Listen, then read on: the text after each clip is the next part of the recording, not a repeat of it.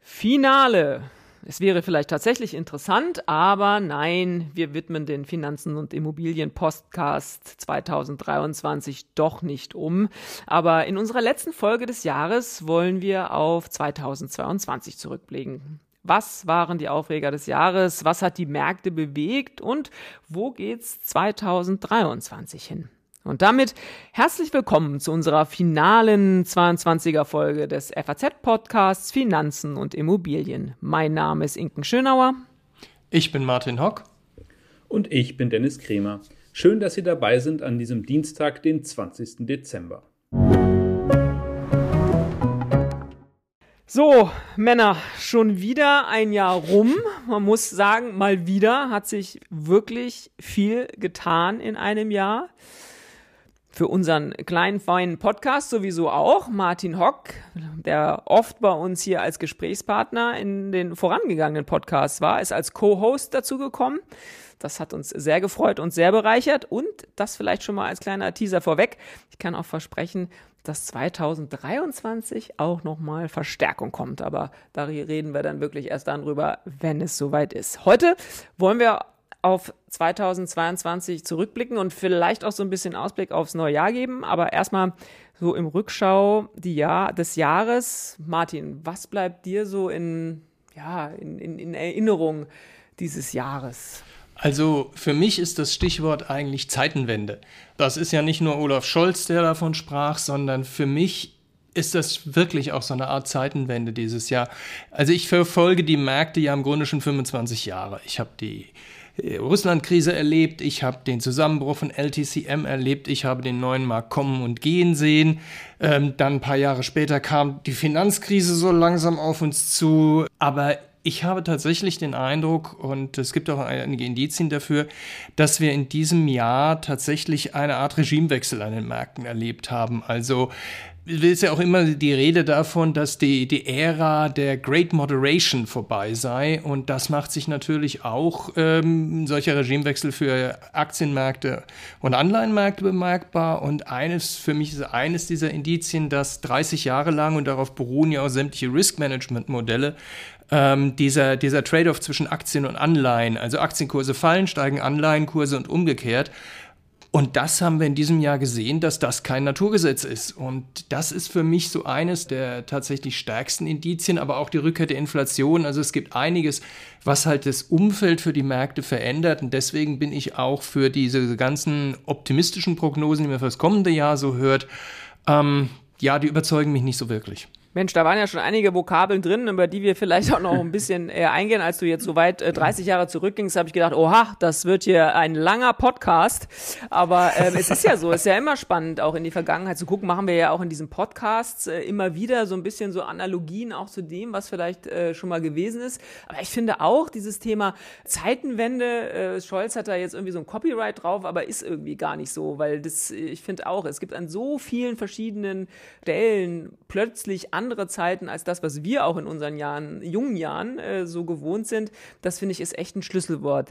Dennis, was denkst du? Was ist so für dich so eins, so dieser, ja, man will so gar nicht sagen Highlights, weil sich das so positiv irgendwie so darstellt. Ich meine, es war echt ein übles Jahr äh, mit diesem Krieg und den Energiepreisen und den ganzen Corona-Mist, den wir auch noch hatten. Insofern fällt es so ein bisschen schwer, so ab von Highlights zu sprechen. Aber vielleicht sollte man vielleicht eher sagen, ja, von so herausragenden Ereignissen oder so. Vielleicht kann man das vielleicht, ist das sogar sogar ein besseres Wort. Ja, ich muss auch sagen, ich gucke nicht ganz so weit zurück wie Martin, aber die Inflation ist natürlich das beherrschende Thema dieses Jahres gewesen. Ist kein schönes Thema, aber eines, mit dem man sich auseinandersetzen muss. Und ich fand ganz interessant, wir hatten in der Sonntagszeitung vor genau einem Jahr einige Experten gefragt, wie schätzen sie denn die Inflation ein? Wo wird die liegen in diesem Jahr?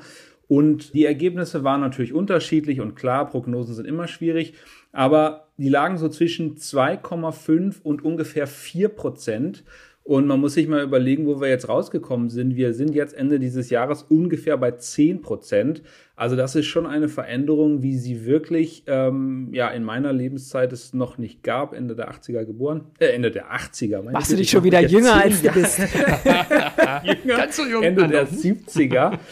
Und man muss sich natürlich fragen, woran es lag. Natürlich liegt es einerseits am Krieg gegen die Ukraine, den so niemand vorhergesehen hat, äh, der Energie teurer gemacht hat, Lebensmittel teurer gemacht hat. Es liegt natürlich auch ein bisschen an den Lieferketten, über die wir häufig sprachen. Aber die Leute haben sich auch ein bisschen angepasst. Also man sieht schon, dass die Leute andere Lohnforderungen haben. Also es ist sehr, sehr, sehr schwierig, äh, dieses Umfeld. Und das hat Martin schon angesprochen, dass äh, die nächste Jahr oder die nächsten Anlagejahre, die werden schwierig, weil so eine Zeit, in der hohe Inflation kommt, die Zinsen steigen, weil die Notenbanken die Zinsen erhöhen, das ist immer eine Zeit voller Anpassungen. Und, und das erleben wir halt gerade an den Märkten. Und keiner weiß so genau, wann diese Anpassung vorbei sein wird. Also vielleicht kann man das nur noch mal sagen, damit man sich das noch mal klar macht. Also Leitzinsen Europa jetzt bei 2,5 Prozent.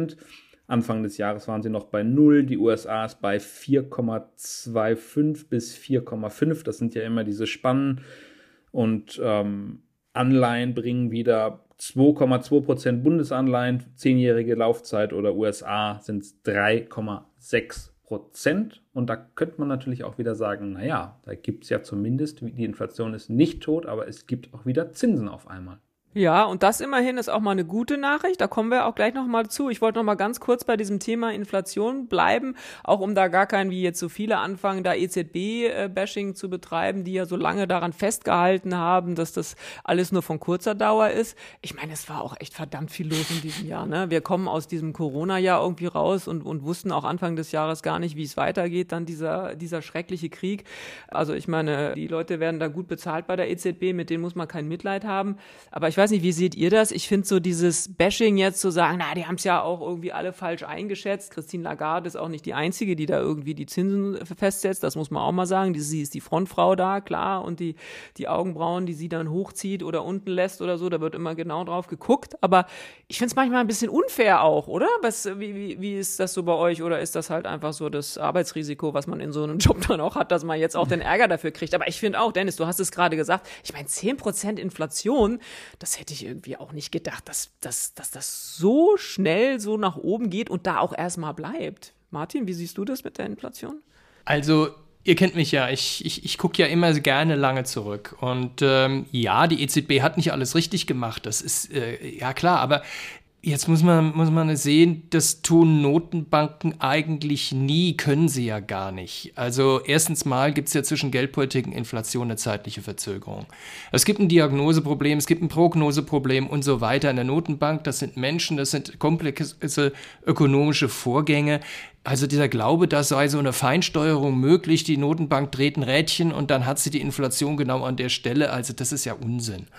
Und wenn man mal in die Vergangenheit zurückguckt, so haben ja die, die Notenbanken noch ganz andere Fehler gemacht. Also wir denken mal an diesen, an Volcker Anfang der 80er Jahre, der dann die Zinsen in den USA hoch in den zweistelligen Prozentbereich zog. Ja, warum hat Volcker das gemacht? Weil die Notenbank vorher Riesenfehler gemacht hat. Die Fehler, die die Fed in der Weltwirtschaftskrise gemacht hat, wo sie äh, das Geldangebot verknappt hat. In einer solchen Situation, der so eine katastrophale Folgen hatte. Also demgegenüber sind die Fehler, die die EZB gemacht hat, also wirklich lässliche Sünden. Und äh, sie haben ja die Zinsen jetzt erhöht und äh, sind ja auf der richtigen Spur. Ja, also von daher sage ich mal, es ist alles eigentlich im ganz im normalen Bereich und das ist so ein bisschen die Wahrnehmung auch so ein bisschen verzerrt aus der Zeit eben dieser Great Moderation, wie ich schon gesagt habe, wo natürlich vorausschauende Zinspolitik auch relativ einfach möglich war. Ist ja klar, in einem stabilen Umfeld kann man ja auch sehr leicht Zinspolitik machen, aber wenn man natürlich solche Ereignisse hat wie Krieg und schon vorher steigende Energiepreise, und steigende Inflation wegen der Lieferketten und Corona-Nachfrageüberhang nach, und so weiter, ja, dann kann man im Prinzip als Notenbank nicht alles richtig machen. Ja, und jetzt ist ja eben, und also während wir im letzten Jahr aus Corona rauskamen und nicht so richtig wussten, wo äh, geht 2022 hin, wissen wir ja jetzt wieder nicht 2023, wo geht's hin. Corona würde ich sagen, können wir jetzt mal gedanklich langsam äh, abhaken, wobei China, ne, wenn das da mhm. übel wird, also das wird auch nicht, nicht so einfach, aber wohin es mit diesem Krieg geht, geht und der, das ist nicht nur menschlich tragisch, sondern drückt ja eben auch, Dennis, du hast es vorhin gesagt, das Thema äh, Lieferketten, Energiepreise. Viele sprechen von einer Rezession. Also wenn man, im normalen Umfeld würde man ja vielleicht sogar sagen, oh, vielleicht muss die Notenbank auch schon wieder auf die Bremse treten, damit eben die Rezessionsfolgen nicht so, so schlimm wird. Und das, und jetzt würde ich tatsächlich gerne mal auf die Zinsen kommen. Da, denn das war ja die gute Nachricht. Es gibt endlich wieder Zinsen. Dennis, du bist ja viel auch in diesem Anlageuniversum dabei. Du machst immer diesen großen ähm, Interviews auch mit den Chefs von großen Asset Managern. Was würdest du sagen, wie ist so die Stimmung derzeit bei diesen CEOs für die, für die Anleger? Große Party da jetzt? nee, also große Party, davon ist nichts zu spüren sind schon auch sehr angespannt. Die haben natürlich, kommen natürlich aus Jahren mit sehr, sehr gutem Geschäft, wo es für sie auch einfach war, ihre Produkte zu verkaufen. Man muss andererseits auch sagen, äh, es ist auch immer durchaus kein schlechtes Zeichen in der Vergangenheit für Anleger gewesen, wenn viele Großanleger ein bisschen nervös sind. Das bedeutet häufig, dass es gar kein so schlechter Zeitpunkt ist, um zu investieren. Das ist immer so ein bisschen widersprüchlich.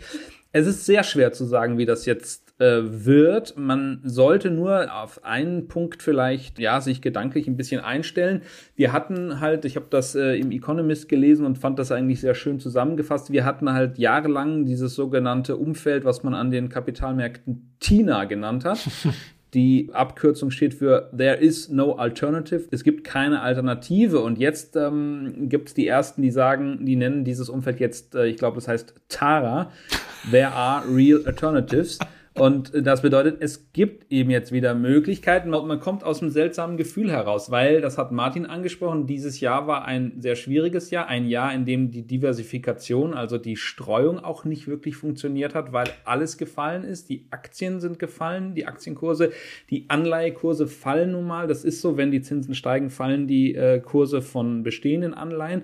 Und das heißt, man hat mit so einem Portfolio in diesem Jahr sehr schlecht ausgesehen, aber vielleicht ist es jetzt gar nicht so schlecht zu sagen, man kann zumindest auf der Anleiheseite auch schon wieder drüber nachdenken, ob sich das jetzt nicht wieder lohnt. Allerdings, auch da muss man völlig ganz, ganz klar dazu sagen, äh, man wird eben noch lange nicht für 10% Inflation entschädigt. Das ist ein Problem, wenn ich so äh, Zinsen, was ich eben genannt habe, so 3,5% USA, 2,2% Bund, Bundesanleihen, das ist schwierig und man muss auch sagen, für Privatanleger ganz schwierig, einzelne Anleihen zu kaufen. Das ist, wird äh, einem in Deutschland und in Europa recht schwer gemacht.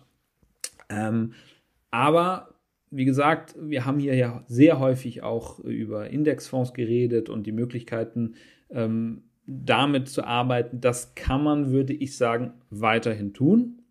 Ähm, muss einem eben nur klar sein, man hat jetzt gelitten äh, aber für alle, die nicht jetzt irgendwie heute das Geld brauchen, wie immer, sollte man jetzt nicht ängstlich aussteigen oder so. Es geht meines Erachtens vielleicht schon wieder in die andere Richtung. Aber man kann es nicht sicher sagen. Das muss man hier, äh, das, das zeigen einfach alle Prognosen. So Aber das Spaß, ist auch ein, auch ein wichtiger Hinweis. Ne? Das ist vielleicht sogar der, der, der Hinweis, den wir vielleicht im Laufe dieses Jahres am meisten gegeben haben. Das ist zwar jetzt, äh, erst sah es immer danach aus, als würden die Zinsen äh, steigen. Also wir haben ja auch viele Folgen dazu gemacht. Wird die EZB jetzt die Zinsen äh, tatsächlich mhm. äh, anheben?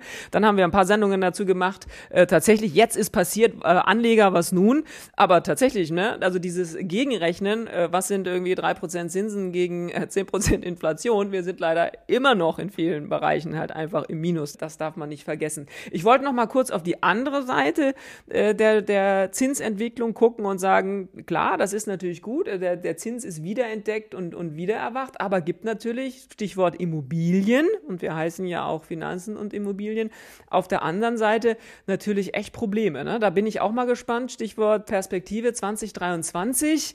Wie geht das weiter? Wir hören schon davon, davon, die ersten kriegen schon richtig kalte Füße. Das Thema Überschuldung, Anschlussfinanzierungen, auf, auf Kante genähte Finanzierungen für Häuser, die möglicherweise dann anstehen. Könnte da eine nächste Krise lauern bei diesem Thema auch 2023? Was meint ihr, Martin? Ja, das ist dann so eine Frage. Ne? Ich meine, ähm, Zinsprognosen, äh, ähnliche Wechselkursprognosen, also wo liegen die Bauzinsen im Juni 2023? Ich habe keine Ahnung.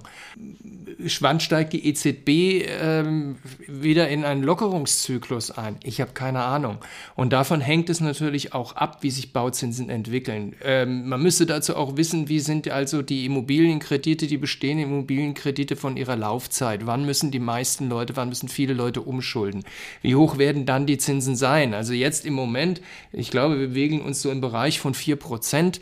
Ähm, das ist natürlich unerfreulich, wer jetzt also neu finanzieren muss. Aber wer vielleicht in drei Jahren finanzieren muss, der finanziert dann vielleicht doch wieder zu 2,5.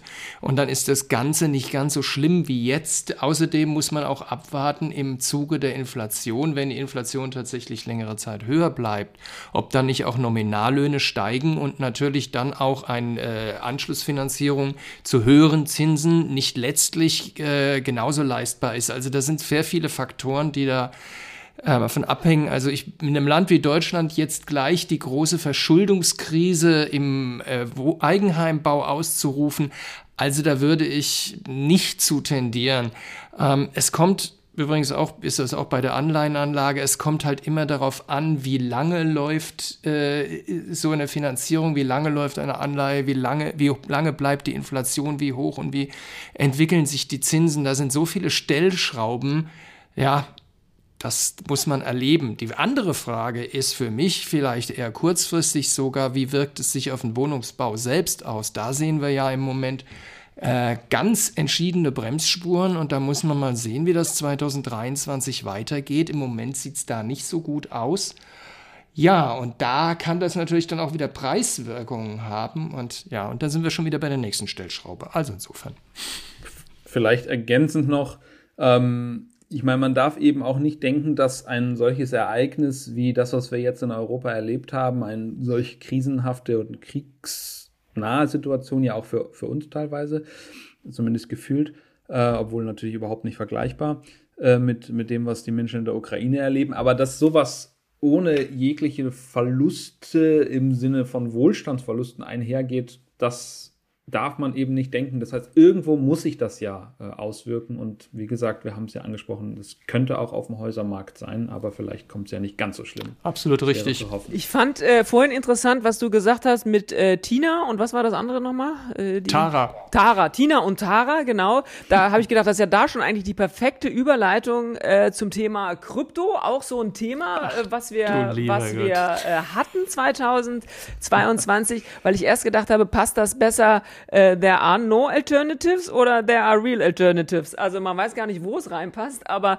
dieses FTX-Thema, Wahnsinn. Also man muss sich schon echt immer wieder überlegen. Äh, ich bin immer so versucht, hört sich dann immer so von oben herab an, aber die Dummen sterben nicht aus. Aber es ist irgendwie die, diese Idee von, von Schneeballsystemen und dann sind wieder, gibt es irgendwie keine, keine große Überprüfung, Due Diligence bei so Sachen. Bei, bei diesem Betrugsfall FTX waren die ganz Großen auch dabei, ne? Stichwort BlackRock und so, alle, mhm. alle wieder fett drin und so. Also, Ah, das äh, hat ja erst so Ende des Jahres eigentlich äh, Fahrt aufgenommen, dieses Thema. Wer hatte vorher schon ganz groß von äh, FTX gehört? Du wahrscheinlich, Martin, der da immer so auf diesen ganzen Plattformen da unterwegs nee. ist. Nee, auch nicht. Siehst du mal. Oh. Nee, ehrlich gesagt. Und dann macht es mir richtig Sorge. Auch erst, erst im Sommer, also auf meinem persönlichen Radar auf. Das mag an mir liegen. Also ich denke, dass äh, Leute, die in der Kryptobranche noch viel tiefer drin sind, für war FTX schon tatsächlich ein Begriff, aber ähm, ich kenne auch nicht jede Kryptobörse, ich kenne auch nicht jede größere Kryptobörse, gebe ich ganz offen zu. Dazu ist das einfach viel zu unübersichtlich. Aber ist dieses Thema FTX jetzt der Tod von Bitcoin und Co? Können wir das jetzt 2022 abschreiben? No, no alternative anymore, the Bitcoin. Gibt so einen schönen Film, Totgesagte leben länger ähm, also nein, ich würde da jetzt nicht den Tod ausrufen. Also von Bit, also ich sag mal so, wenn wir sagen der Tod von Bitcoin und Co, dann trifft es eher auf und Co als auf Bitcoin zu. Egal, wie gerne ich immer äh, diskutiere darüber, ob Bitcoin tatsächlich einen, einen äh, tatsächlichen Use Case, wie man so schön sagt, tatsächlich hat oder nicht. Also ich glaube, die Kryptobranche bleibt, die Kryptowährungen bleiben. Die große Frage ist aber nach der Form und die große Frage ist nach der Bedeutung. Also ich will damit sagen, ob äh, wir die Arbeiten am digitalen Euro und an digitalen Zentralbankwährungen gehen voran und dann muss man mal sehen, ob die eigentlich den Kryptowährungen und inwieweit sie denen das Wasser abgraben. ähm, und inwieweit sich Kryptowährungen tatsächlich auch, auf, auch, auch reformieren können, so dass sie interessanter werden. ZB im Zahlungsverkehr, ähm, da muss man mal abwarten, um man muss ja nicht gleich mal sterben. Also man kann ja auch einfach in die Bedeutungslosigkeit versinken oder ein Nischenprodukt bleiben oder, oder, oder. Da gibt es ja jede Menge Möglichkeiten. Ähm, was sicherlich weitergehen wird, ist, FTX war ja nur, war ja im Prinzip eine Art Klimax, vorläufige Klimax. Ich meine, angefangen hat das ja schon mit Terra Luna ähm, im, im Frühjahr und Herr Do Kwon ist ja auch äh, genau, naja, bei Bankman Fried weiß man, wo er ist, bei Do Kwon weiß man nicht, wo er ist, aber er ist genauso ein, genauso ein Typ wie Bankman Fried und in so einer unregulierten Branche wie die wie Krypto- oder teilregulierten Branche, die zieht natürlich auch solche Typen an, ähm, die dann meinen, sie könnten auch übers Wasser laufen.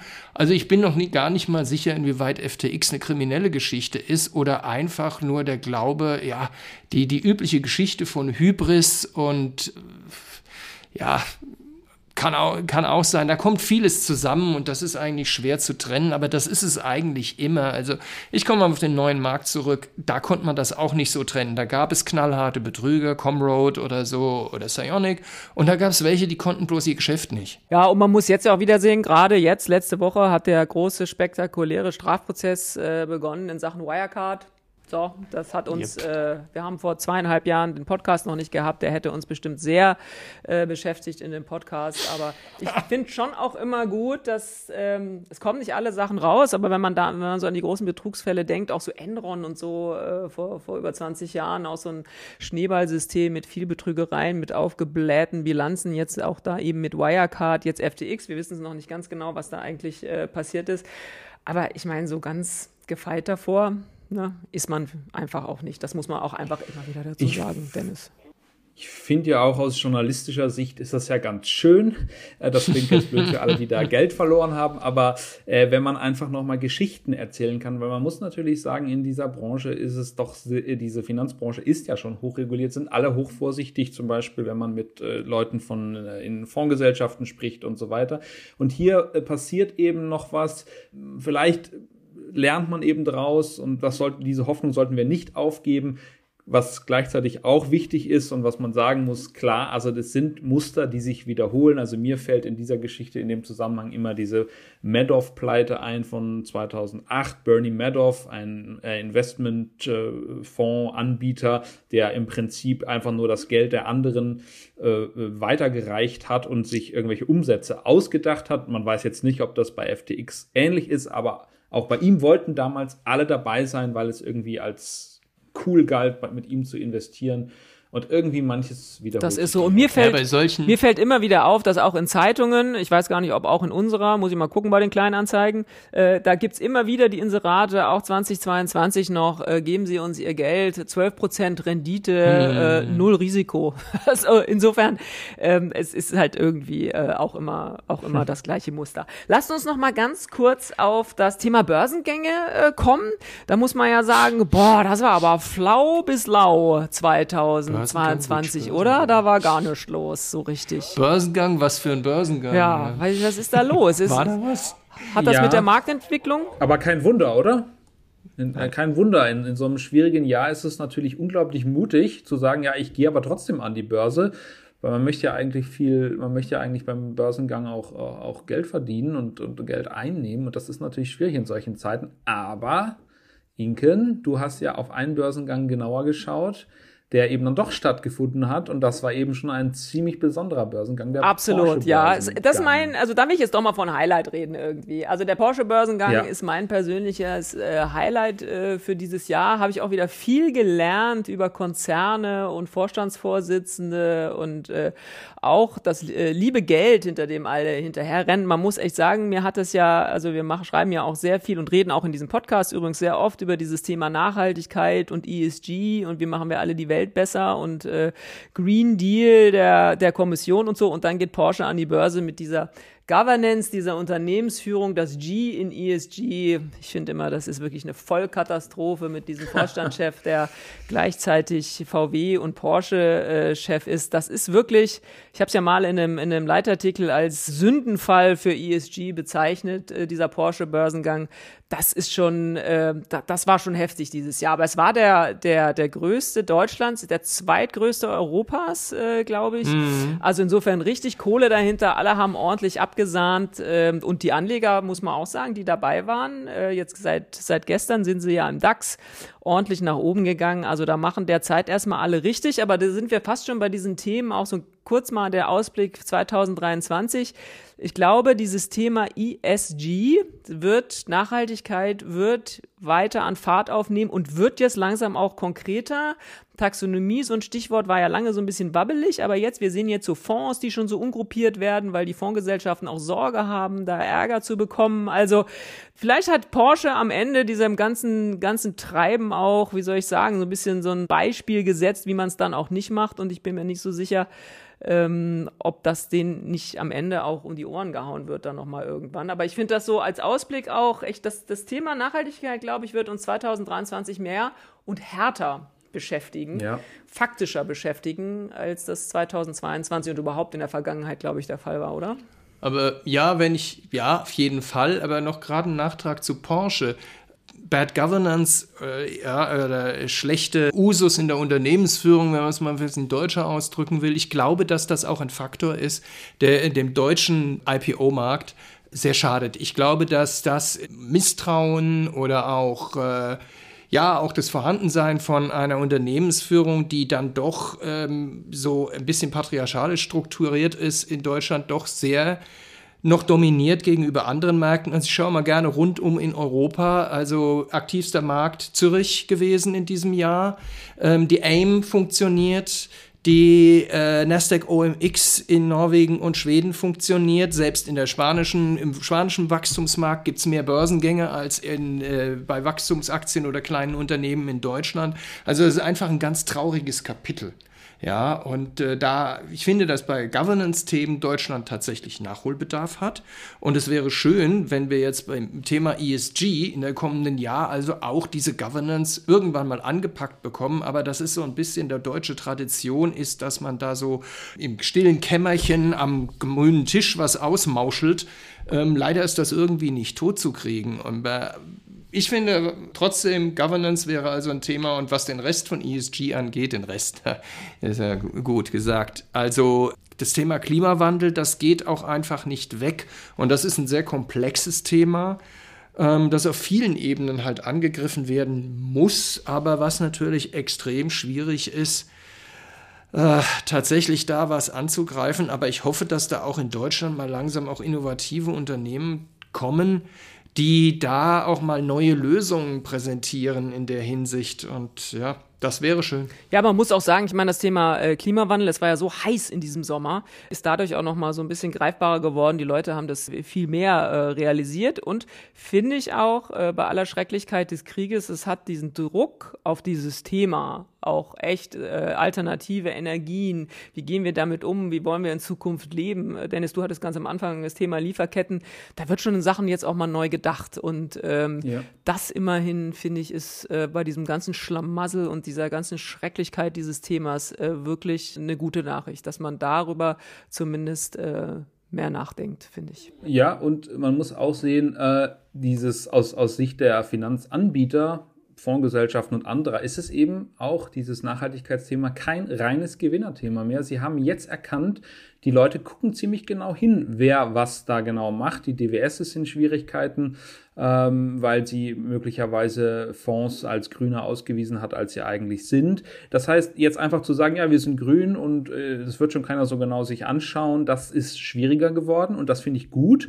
Es ist auf der anderen Seite auch sehr interessant, was in den USA passiert, äh, wo sich äh, BlackRock beispielsweise dafür rechtfertigen muss, dass man äh, sich als sehr grün dargestellt hat, was wiederum Leuten auf der politischen Rechten nicht gefällt. Also über das Thema wird viel ernster gesprochen als zuvor. Es gibt viele Konflikte in dem Bereich und ähm, man kann zumindest sagen, es wird spannend bleiben. In jedem Absolut. Fall. In dem Zusammenhang hat mir gut gefallen, dass der Chef von BlackRock, Larry Fink, äh, gesagt hat, er wird jetzt von allen Seiten angegriffen. Die einen, die irgendwie finden, äh, dass er nicht grün genug ist, die anderen, die irgendwie sagen, was der da mit der mit Grün und Nachhaltigkeit macht, ist auch alles Murks. Dann macht er irgendwie ein bisschen was richtig. Ich fand das irgendwie. Meistens ist das so. Ja. Absolut. So, wir sind schon ziemlich weit vorangeschritten hier in der Zeit. Ähm, das geht ja, ne, so ein Jahr äh, in, in 30 Minuten Podcast ist natürlich auch schwierig, aber es darf natürlich kein Ende geben ohne, ohne unsere Dinger des Jahres, hätte ich beinahe gesagt. Ähm, was würdet ihr sagen? Wir haben, äh, ich hab, wollte eigentlich noch nachzählen, äh, habe ich dann aber doch nicht, ob wir vielleicht die eine oder andere Doppelung auch mal hatten in den, äh, ich weiß nicht, 52 Folgen waren es ja wahrscheinlich nicht. Wir haben auch ein bisschen Pause gemacht, machen wir ja auch dieses Mal äh, wieder mal zwei Wochen. Also also wahrscheinlich 49 Folgen, aber äh, immer unser Ding der Woche, Ding des Jahres. Wer traut sich? Wer will sagen? Wer will sagen? es kann nur einen geben. Also ich, ich traue mich. Ich traue mich. Okay, ja. es ist nicht schwierig. Ähm, Elon Musk hat gewonnen, glaube ich. Mit Abstand. Da stimmen wir, stimmen wir alle ja. überein ähm, jemand, der äh, so viel, für so viel Tovabo sorgt, der hat es verdient, äh, dieses äh, Ding des Jahres sozusagen zu gewinnen. Genau. Ich sollten wir wirklich mal was ausloben. Das wäre doch lustig, oder? Das goldene Ding. Das kommt mir, kommt mir gerade erst. Genau. Wir sollten vielleicht das goldene Ding irgendwie fotografieren und über Twitter an Musk schicken. Das wäre ja wirklich sehr lustig, was da irgendwie passiert. Das überlegen wir uns noch vielleicht als kleine Schmankerl zum Rausschmeißen. Also, ähm. Dann werden wir sofort gesperrt. Achso, das, das, das kann natürlich sein. Aber äh, absolut. Das ich finde, die, die Trophäe ist absolut verdient.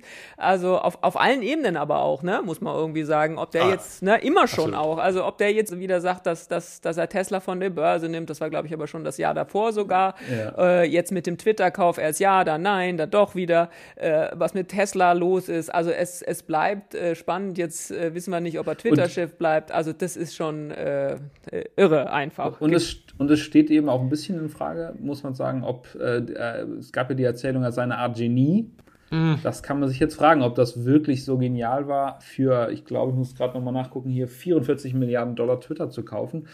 Äh, in einer Zeit, wo danach die Kurse stark mhm. gefallen sind. Also. Nee, Genie ist ja, ist Genie ist ja immer relativ. Also die, die, die Genies können ja etwas, aber sobald Genies glauben, sie könnten alles, dann geht es meistens schief. Und ich glaube, ähm, auch ein Elon Musk hat Grenzen und an die stößt er.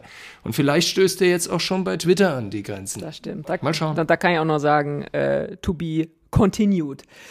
Ich würde sagen, ähm, wir schließen mal diese Runde tatsächlich heute. Es hat sehr viel Spaß gemacht, heute, aber auch in den äh, vergangenen Wochen ähm, dieses Geschehen an den Märkten zu begleiten. Und äh, wir freuen uns auch, dass wir so viele Hörerinnen und Hörer bei diesem Podcast haben.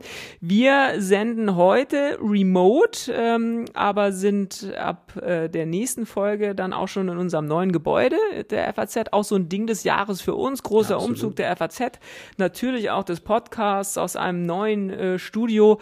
Und wenn wir das nächste Mal da sind, äh, nächste Folge gibt es dann am 9.01.2023. Da machen wir auf alle Fälle auch wieder Fotos und senden die bei LinkedIn. Und das war's dann auch mit unserer dieswöchigen Folge des FAZ Podcasts Finanzen und Immobilien. Dies war die letzte Folge des Jahres 2022. Wenn Sie Fragen haben, Themenwünsche oder auch Anregungen auch direkt fürs nächste Jahr, schicken Sie uns gerne eine E-Mail an podcast.faz.de oder schreiben Sie uns auf unseren Social Media Kanälen. Wir freuen uns, wenn Sie uns abonnieren und wenn Sie uns weiterempfehlen und natürlich auch im kommenden Jahr weiter hören. Zu finden sind wir überall dort, wo es Podcasts gibt. Schauen Sie gerne auch in unsere LinkedIn-Gruppe. Da gibt es auch immer wieder interessante Posts. Wir wünschen jetzt frohe Weihnachten und einen guten Rutsch in das neue Jahr. Bleiben Sie gesund. Ich habe schon gesagt, am 9.01.2023 sind wir wieder da und ich bin sehr sicher, auch abseits von Elon Musk, dass uns auch im nächsten Jahr die Themen nicht ausgehen. Machen Sie es gut. Ja, frohe Weihnachten, guten Rutsch und wie immer, machen Sie was aus Ihrem Geld. Eine gute Zeit und bis im nächsten Jahr.